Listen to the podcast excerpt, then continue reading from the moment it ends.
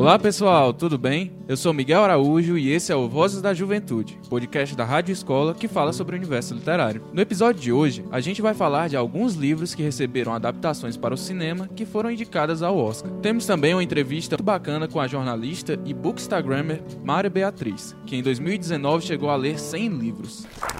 No quadro Dica da Semana, você vai conferir um pouco da história do livro A Cabana, do autor William P. Young. Se prepara que o Vozes da Juventude já está no ar. No início de fevereiro aconteceu a maior premiação do cinema, o Oscar. Entre tantos filmes de sucesso que concorreram a esse prêmio, alguns receberam destaque por serem adaptações de livros, como no caso de Adoráveis Mulheres. Por isso, no episódio de hoje você vai descobrir livros que foram adaptados ao cinema e disputar alguma categoria no Oscar. A lista tá boa, hein? A gente começa falando de A Espera de um Milagre, adaptação do livro homônimo de Stephen King. A obra conta a história de John Coffey, o homem que foi condenado e enviado ao corredor da morte por ter assassinado cruelmente duas garotas. Além disso, nessa obra também é possível acompanhar a relação dele com Paul Edgecombe, chefe de guarda da prisão. Apesar de ter força e tamanho para cometer o tal crime, John apresenta um comportamento totalmente oposto à sua aparência, sendo uma pessoa simples e de certo modo ingênua. Para completar, a gente ainda descobre que ele tem um dom sobrenatural. O filme A Espera de um Milagre foi indicado a quatro categorias no Oscar, sendo elas melhor ator coadjuvante, melhor roteiro adaptado, melhor filme e melhor mixagem de som. É uma obra muito aclamada e que vale a pena conferir. O próximo item da nossa lista de hoje é 12 anos de escravidão, adaptação da autobiografia homônima de Solomon Northup. A obra conta justamente a história de Solomon Northup, um escravo liberto que vive em paz com sua família. Um dia, porém, depois de aceitar um trabalho em outra cidade, ele é sequestrado e vendido como se fosse um escravo. A partir disso, ele vai ter que enfrentar humilhações físicas e emocionais promovidas por dois senhores para poder sobreviver. Doze anos de escravidão concorreu ao Oscar em 2014 e foi indicada em nove categorias. A adaptação conseguiu levar o prêmio nas de melhor filme, melhor atriz coadjuvante e melhor roteiro adaptado. Uma história emocionante. Trazemos agora a adaptação de um super best-seller contemporâneo, Extraordinário.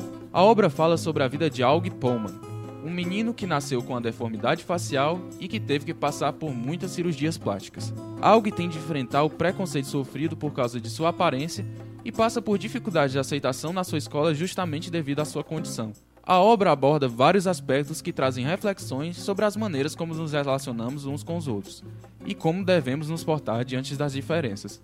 O filme foi indicado ao Oscar na categoria de melhor maquiagem e cabelo. Certamente uma obra que você não pode deixar de ler ou assistir.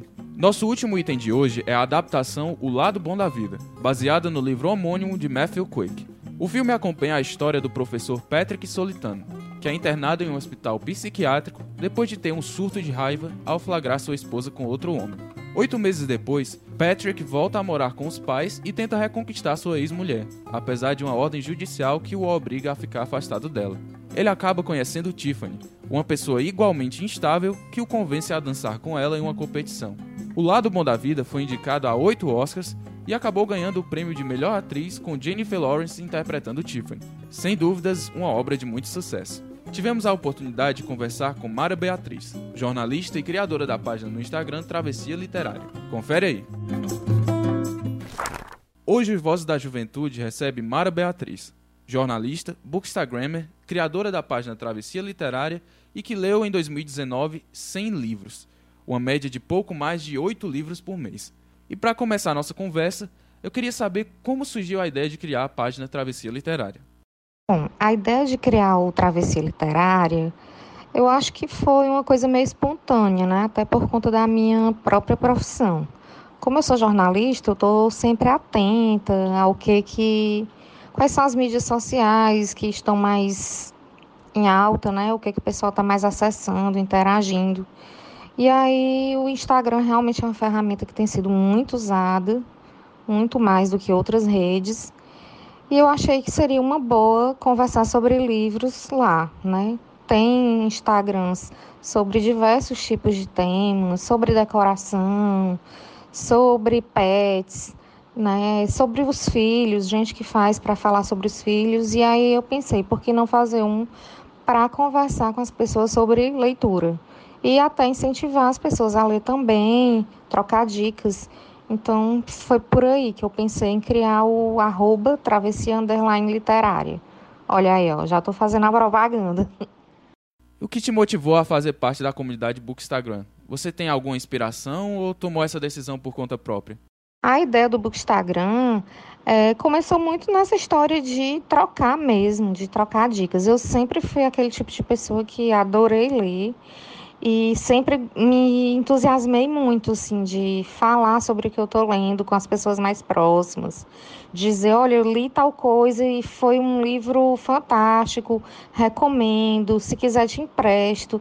Então, eu sempre fui essa pessoa que no bar conversa sobre isso com as pessoas do trabalho. Então, se eu sei que tem alguém que gosta de ler por perto, sempre eu estou conversando sobre leitura. No próprio Facebook eu também tenho uma página que dá dicas de literatura. Mas aí o pessoal lá não está interagindo tanto, o Facebook né, não é mais uma ferramenta tão utilizada.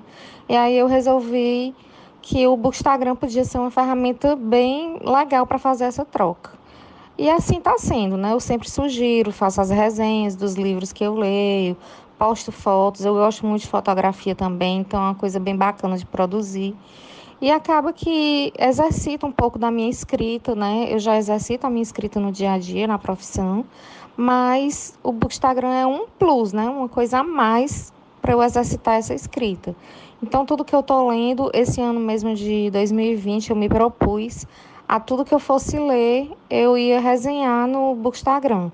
Porque aí fica lá como um diário de leituras para mim, eu coloco as minhas impressões, né? eu faço os meus comentários, eu dou uma nota para o livro, digo se recomendo ou não. E aí os leitores né, que me seguem podem ou não dizer, ah, esse livro me interessa, esse livro não achei tão legal. E de repente, né, a gente trocar uma ideia. Eu também sigo né, alguns perfis literários para ver o que, que as pessoas estão lendo, o que, que eu não li ainda e que poderia me interessar. Então, acho que é uma interação muito interessante, né? Ficou aí o interação interessante, mas é isso, na prática realmente é isso. É uma troca, né?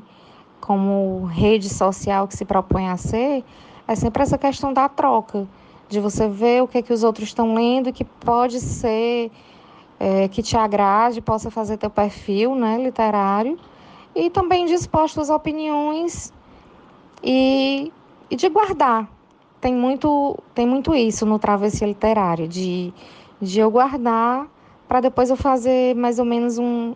ter mais ou menos uma noção do que é que eu li, do que é que eu gostei. E assim eu vou até entendendo melhor que tipo de literatura eu gosto. Vou também saindo da minha zona de conforto. Se eu vejo que eu estou lendo muito determinado gênero, eu já procuro diversificar um pouco isso porque eu acho que literatura é isso, te abrir para outros universos, para outros países, para outras realidades, né? Sair um pouco da tua zona de conforto. Então o Bookstagram me auxilia muito em tudo isso. No perfil do Travessia Literária no Instagram, você disse que em 2019 leu 100 livros, o que dá uma média de aproximadamente 8 livros por mês. Essa marca de livros lidos foi uma meta que você estipulou ou acabou acontecendo de forma espontânea? Eu não tinha a meta de ler tantos livros em 2019. É, a minha meta inicial era ler 52 livros. E eu achava que não ia dar conta. Na verdade, eu nunca tinha lido 52 livros, né, num ano. Mas aí eu fui eu pensei primeiro na quantidade de semanas que nós temos no ano, né? A cada ano nós temos 52 semanas. Então pensei, não, vou tentar ler um livro por semana, daria uma média de quatro por mês. Eu achei que ficaria apertado, mas eu daria conta. Só que eu fui me envolvendo de tal forma com a leitura, passei a assinar também alguns clubes de leitura, né? Eu assino é, a tag Curadoria e a tag Inéditos, assino a Clube Rádio Londres, assino o Clube da Intrínseca, que é o Clube Intrínsecos. Então, assim, eu já recebo na porta da minha casa esses quatro livros por mês. Fora isso, eu também tenho Kindle, então sempre eu estou acessando algum e-book, sempre tenho acesso. Já tenho aqui o, o, próprio da Amazon na minha o aplicativo no celular, então sempre que tem algum livro que me interessa em promoção ou na Black Friday, eu vou lá comprar alguma coisa. Eu tenho um estante já considerável. Então, assim, é, eu tenho muitos livros não lidos ainda na estante. E aí a coisa foi acontecendo de uma forma natural, né? Eu fui lendo, fui lendo. Quando me dei conta, eu tinha lido 100. Mas é, eu não li assim. Claro que tem períodos que você fica de ressaca literária, né? Aquela, aquele momento assim que você lê um livro muito denso, com uma história, uma narrativa que, que é muito pesada, que exige muita concentração, principalmente em alguns clássicos que fogem né, os termos contemporâneos, que, que exigem um certo esmero na leitura. Então, às vezes, você fica com uma certa ressaca literária e aí você precisa dar um tempo, né? Parar um pouquinho de ler e se aventurar em outras coisas, arrumar outros hobbies, ou então ler alguma coisa mais leve, que faça outro gênero, uma coisa mais. É, uma leitura mais simples, mais leve mesmo, né? Então, assim, teve meses, durante dois meses em 2019, eu só li um livro durante esses dois meses, em cada um. Mas aí eu retomei com tudo depois. Foi uma ressaca literária muito grande. Foi depois que eu li um livro chamado Júdio Obscuro, do Thomas Hardy. E é um livro bem pesado, é um livro que fala coisas que vão muito, assim, falam, conversaram muito com a minha alma, conversaram muito comigo enquanto leitora e, e me deixou assim nocauteada. Então, realmente, nos dois meses subsequentes, eu li pouco. Li um livro e depois li mais outro. E aí depois me recuperei dessa ressaca e como voltei a ler com tudo. E que táticas você usa para conseguir ler tantos livros? Dá para aliar quantidade com a qualidade? Como vai fazer isso? Tem muita tática assim para para você ler, eu acho que são as coisas mais simples que a gente pode pensar, né? Por exemplo, quanto tempo a gente passa na frente da TV consumindo bobagem? Quanto tempo a gente passa no celular?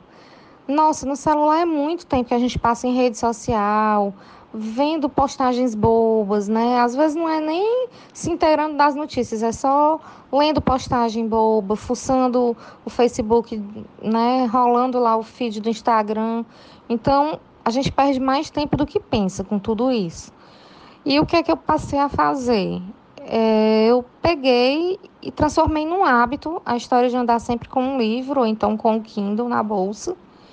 E onde eu vou, ao invés de pegar o celular, eu pego o livro. Então, se eu estou num consultório médico esperando para ser atendida, se eu estou aguardando por uma reunião, se eu estou num intervalo de trabalho, intervalo de almoço, enfim, é, qualquer instante que eu tenho uma folguinha, em vez de estar no celular, se aquela leitura me pegou, né, eu prefiro ficar com a leitura. Então, eu reduzi muito o meu tempo nas redes sociais. Claro que eu interajo até porque as redes sociais fazem parte do, da minha da gama de serviços que eu ofereço como profissional de comunicação, mas no meu tempo livre mesmo, eu me dediquei mais a ler e foi uma coisa muito agradável. Eu acho que a gente está vivendo um momento muito complicado, inclusive no país, então a leitura para mim também foi, de certa forma, um refúgio, né? Eu posso me refugiar ali com aqueles personagens em outro tempo, outro espaço, outras situações. Então foi muito bom. E a TV eu praticamente aboli da minha vida, né? Eu, até o noticiário ficou meio de fora, eu costumo me informar mais pelos jornais impressos. Então, basicamente TV abolida, redes sociais, né, muito pouco, só dentro mesmo do que eu preciso para o trabalho e vez por outra dar uma olhadinha. E aí de resto, mas assim, não, claro que os meus outros hobbies foram mantidos, né? Tenho família, dedico tempo para família, para passear, é... enfim, para ir uma praia que eu amo praia, para fazer outras coisas também. Adoro sair com os amigos, né? Então a gente tem que ter um tempo para tudo isso, mas dá para aliar a qualidade com a quantidade. Eu, tenho, eu tenho certeza disso. Até porque eu procuro diversificar muito as leituras, né? Eu leio um livro que saiu agora que é um best-seller, não tenho preconceito nenhum com best-sellers. Né? Um livro que está sendo muito lido e que eu acho que pode ser interessante. Se não for uma coisa que saia muito assim do que costuma me interessar, eu dou uma olhada, dou uma checada assim, vejo o que, que as pessoas estão lendo. mas assim, sempre estou procurando ler algum clássico. Tenho essas assinaturas que são uma forma de né, me forçar a sair um pouco da minha zona de conforto. Porque quando a gente vai numa livraria ou quando entra numa livraria online, a gente sempre vai naqueles mesmos livros que fazem né, nossa cabeça já. Então, assim, eu gosto muito de política, eu gosto muito de falar sobre feminismo, sobre as questões raciais, sobre questões de gênero. São temas que me interessam muito. E aí, se deixar, no fim, eu acabo né, girando muito em torno disso, de biografias, de né, livros mais politizados. Mas aí, como é que fica a parte da fantasia? Como é que fica a parte da ficção científica? Acho que é bom a gente experimentar, né? Outros caminhos também. Então, assim, esse ano, por exemplo, eu já li 19 livros. Estou no vigésimo agora me comprometi a resenhar todos eles no Travessia Literária, então já resenhei 15. O último que eu resenhei foi um livro de fantasia, que foi O Labirinto do Fauno. E o que eu estou lendo atualmente são Os Capitães de Areia, que é um clássico. Então, assim, eu procuro ao máximo diversificar e manter a qualidade da leitura é, fazer com que a viagem literária seja o mais interessante possível, né? No ano passado, inclusive, quando eu fiz esse esse levantamento de quantos livros eu tinha lido e mais ou menos quantidade de autores, eu vi quantas autoras eu tinha lido, porque é uma das coisas que me interessa ler mais mulheres. É, a gente, eu sempre penso assim que a gente está muito focado em ler homens, porque na nossa escola, quando a gente é estudante, normalmente os clássicos que são indicados, seja brasileiro ou não, né, sejam livros brasileiros ou estrangeiros, são escritos por homens brancos, héteros, né? A gente tem uma visão muito eurocentrada. Então, eu tenho procurado ler muitas mulheres, negros, é, temas que falem sobre deficiência, pessoas com deficiência, é, pessoas LGBT. Então, tenho procurado diversificar muito o meu universo de leitura, até porque eu acho que a literatura é uma forma também de te, de te levar a ter mais empatia com o outro, sabe? Quando você vê um personagem em determinada situação, por exemplo, um livro que me marcou muito em 2019 foram As Flores de Ágeno. É um livro sobre um rapaz que ele tem deficiência, é um rapaz com deficiência mental. Então, ele tem essa deficiência intelectual e aí o livro vai trabalhar em cima disso e mostra todos os preconceitos que ele sofre, toda a vivência dele. É um livro muito tocante, ficou entre os meus dez favoritos do ano. Então, assim, eu tento sempre ler buscando também essa questão da empatia, né? E eu acho super possível agregar a quantidade à qualidade. Tudo é questão de prioridade, né? Então, se você prioriza ver TV ou se você prioriza ficar no Facebook, é uma questão de prioridade, é seu direito, né? Eu priorizo ficar com minha família, eu priorizo ver um pôr do sol que eu adoro e eu priorizo ler. Mas aí vai de cada um, né? São escolhas. E é bacana que a gente possa fazer essas escolhas, né? Não, não é errado. Eu não, não, sou daquele tipo de pessoa que lê e diz: ah, não é porque você lê que você não pode assistir Big Brother, não é porque você lê que você não pode assistir novela, não é porque você lê que você não pode ficar nas redes sociais. De jeito nenhum. Sabe? Cada coisa tem seu momento, cada pessoa tem suas prioridades. Isso não te faz mais ou menos intelectual do que ninguém. Ler determinado gênero ou não também não te faz menos ou mais do que ninguém, né? Não te faz melhor. Então, acho que dá para agregar bem sim. Depende aí do, de como você sistematizar a sua lista de leitura, de como você pretende se organizar. Dá para fazer tudo no seu tempo. Os livros que você escolhe para ler seguem alguma temática ou são escolhidos, digamos, de forma aleatória, entre aspas? Eu não escolho os livros de maneira aleatória, não. Eu procuro sempre dar uma olhada, né, na, em alguma resenha sobre ele, enfim ler a contracapa, as orelhas do livro, ver se aquele enredo ele de fato me interessa, dar uma pesquisada sobre o autor. Eu não. Normalmente eu não, não pego assim de olhos fechados, não. Né? Tem que ter alguma coisa que, que me interesse naquele livro para poder ir ao encontro dele. Mas é, os clubes de leitura que eu faço parte, eles me tiram muito dessa questão da zona de conforto. E aí eu realmente estou conseguindo ler coisas que eu não procuraria sozinha por conta própria numa livraria. E está sendo bem interessante conhecer esses outros universos, esses outros autores, é, visitar outros países. Estou num projeto agora muito interessante que é a volta ao mundo. Então a gente está sempre lendo livros de países diversos. Agora vai ser o da Turquia. A gente leu Zimbábue, leu Angola, leu Argentina. Então assim todo mês a gente está lendo um livro de um país que é sorteado e isso aí já é bem interessante, né? Porque te leva para outras realidades, te faz conhecer um pouco da história daquele país. E eu sou aquela leitora que gosta de pesquisar, né? Quando fala de um lugar, eu dou uma pesquisada, é, dou uma fuçadinha na internet para ver se aquele lugar realmente não é fictício, se é real.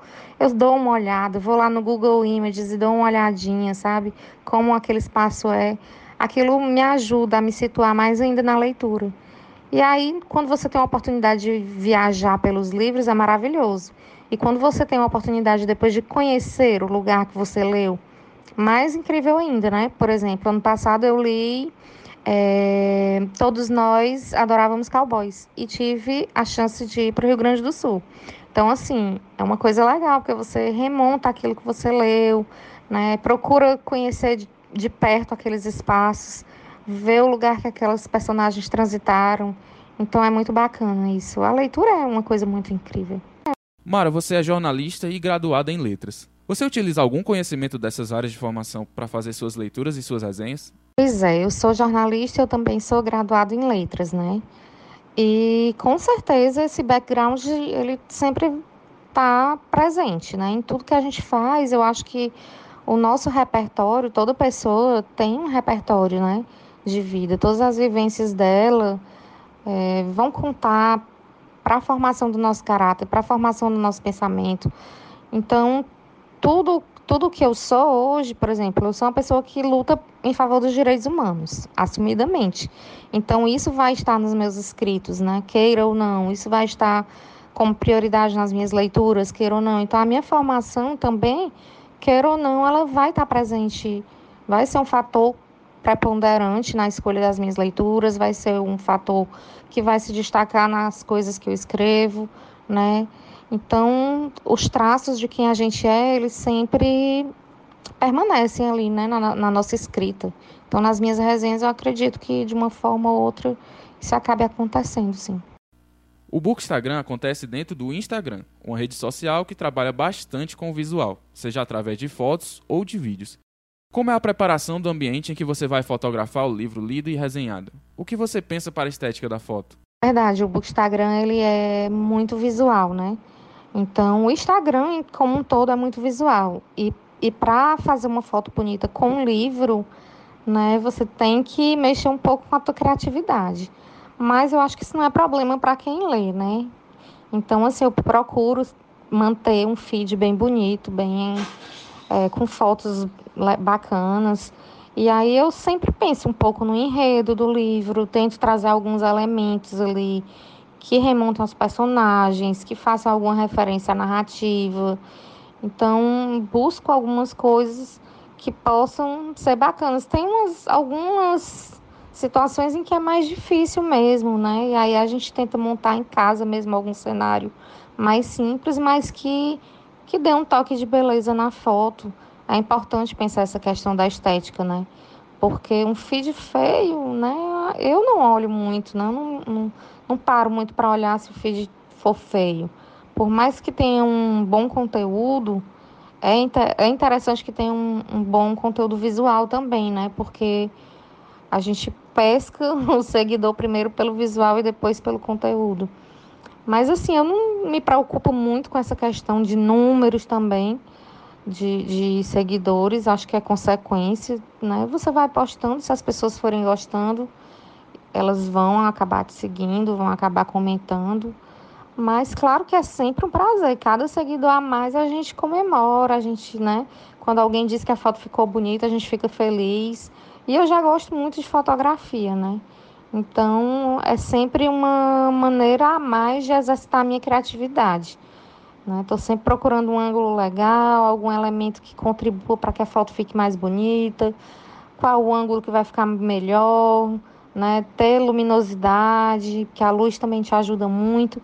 E aí, quando você faz uma foto bonita, como por exemplo, eu fiz uma foto ano passado do livro A Cabeça do Santo, da Socorro Racioli, né? que é uma grande escritora cearense, premiada. E quando a Socorro veio no meu Instagram, né? veio no meu book Instagram e comentou: Puxa, quando o leitor consegue captar tua escrita e que foto maravilhosa. Então você fica assim, né? Muito feliz, muito satisfeito de ver que teve um retorno assim do próprio autor, de, de perceber que ele que ele ele conseguiu te alcançar de uma forma sensível, que você conseguiu retratar literalmente, né, naquela foto é, o que ele queria te passar em termos de sensibilidade, né, de, de trama. Então eu penso muito sim na estética. Uma outra comunidade que fala de livros na internet é o Booktube. E é comum vermos seus participantes, os booktubers, terem parcerias com editoras para fazer resenhas de livros. Você, enquanto bookstagrammer, tem parcerias? Se não, deseja ter em algum momento?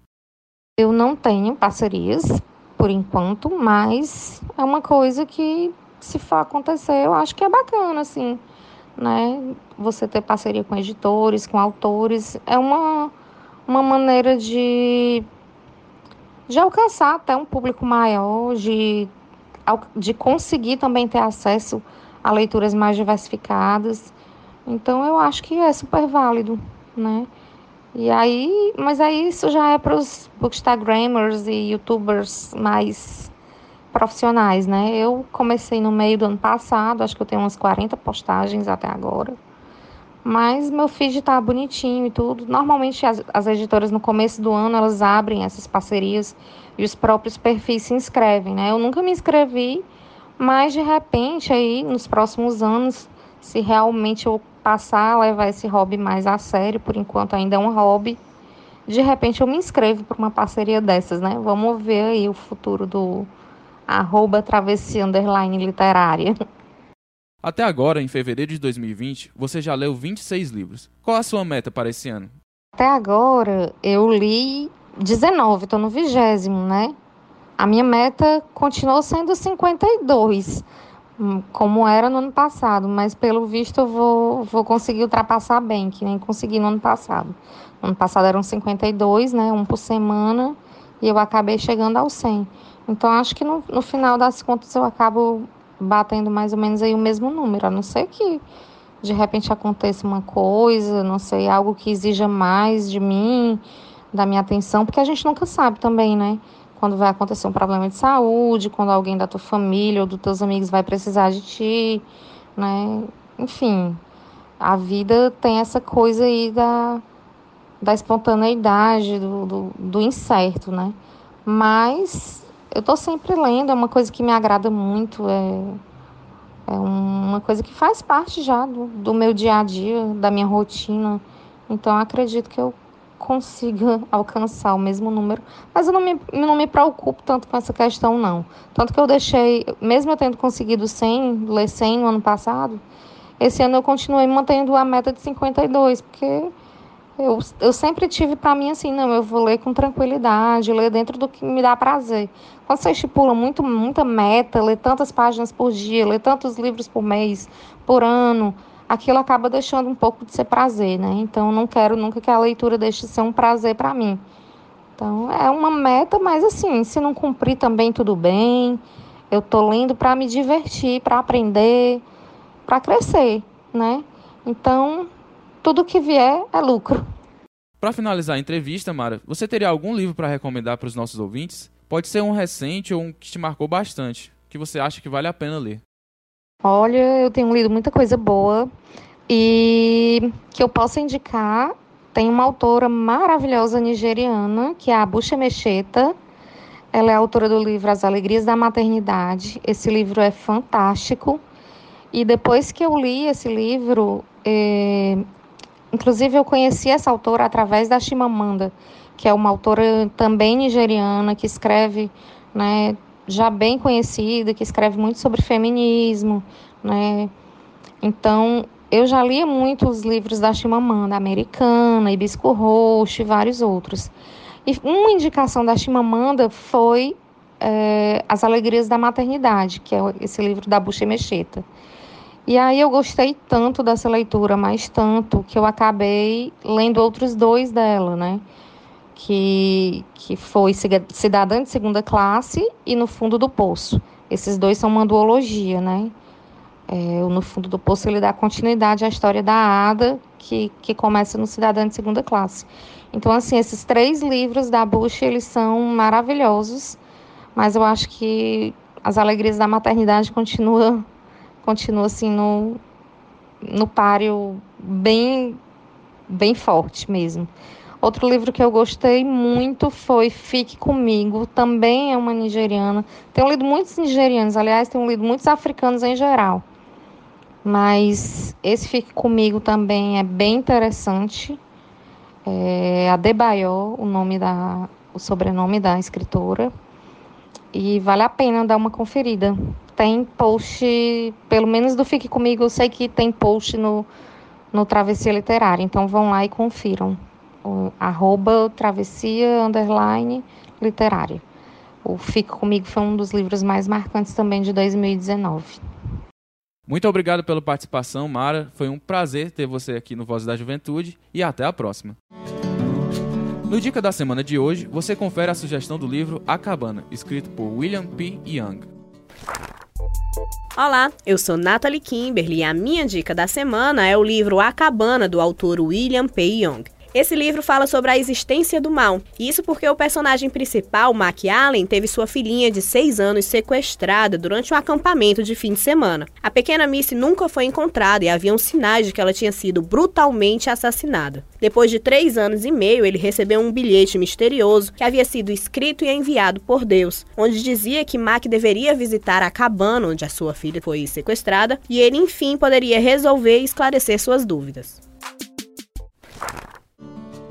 Se você quiser aparecer no programa e recomendar algum livro para a galera do Cuca, é só entrar em contato com a gente. Se você tiver alguma crítica ou sugestão, é só falar com a gente. Muito obrigado pela audiência e pela participação. Tchau, galera, e até a próxima!